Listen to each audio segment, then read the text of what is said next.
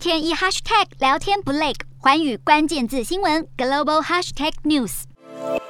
在台湾过端午，少不了吃粽子、划龙舟这些主要元素，而新加坡也不例外。农历五月五号，端午节，在亚洲各国都有许多庆端午的活动，而像在端午节必吃的粽子，传到了新加坡这边，就出现了丰富的变化。像我手上的这个娘惹粽就相当的特别。新加坡华人来自各籍贯，吃的粽子也大不同。像是娘惹粽，就是新加坡特有的端午美食。最特别的是，在包裹的过程当中，厨师会特别加入蝶豆花，把糯米染成蓝色。另外还有福建肉粽，糯米呈现褐色，口味偏重；以及潮州肉粽，内馅最丰富，咸甜交融。在新加坡，外形看似一样的粽子，其实蕴含丰富文化。不过今年民众想要吃粽子过节，荷包恐怕大失血，因为今年受到通货膨胀加上供应链等问题影响，粽子食材、食用油纷纷涨价，再加上中国上海日前封城长达两个多月，而新加。新加坡又是从上海进口粽叶和草绳等材料，如今草绳大缺货，供不应求之下，价格也跟着上涨百分之十五，许多店家只好用棉绳和塑胶绳来代替。因为疫情而停办两年的龙舟赛，今年也终于重新举办。尽管端午节在新加坡并不是国定假日，但是过节气氛依旧浓厚。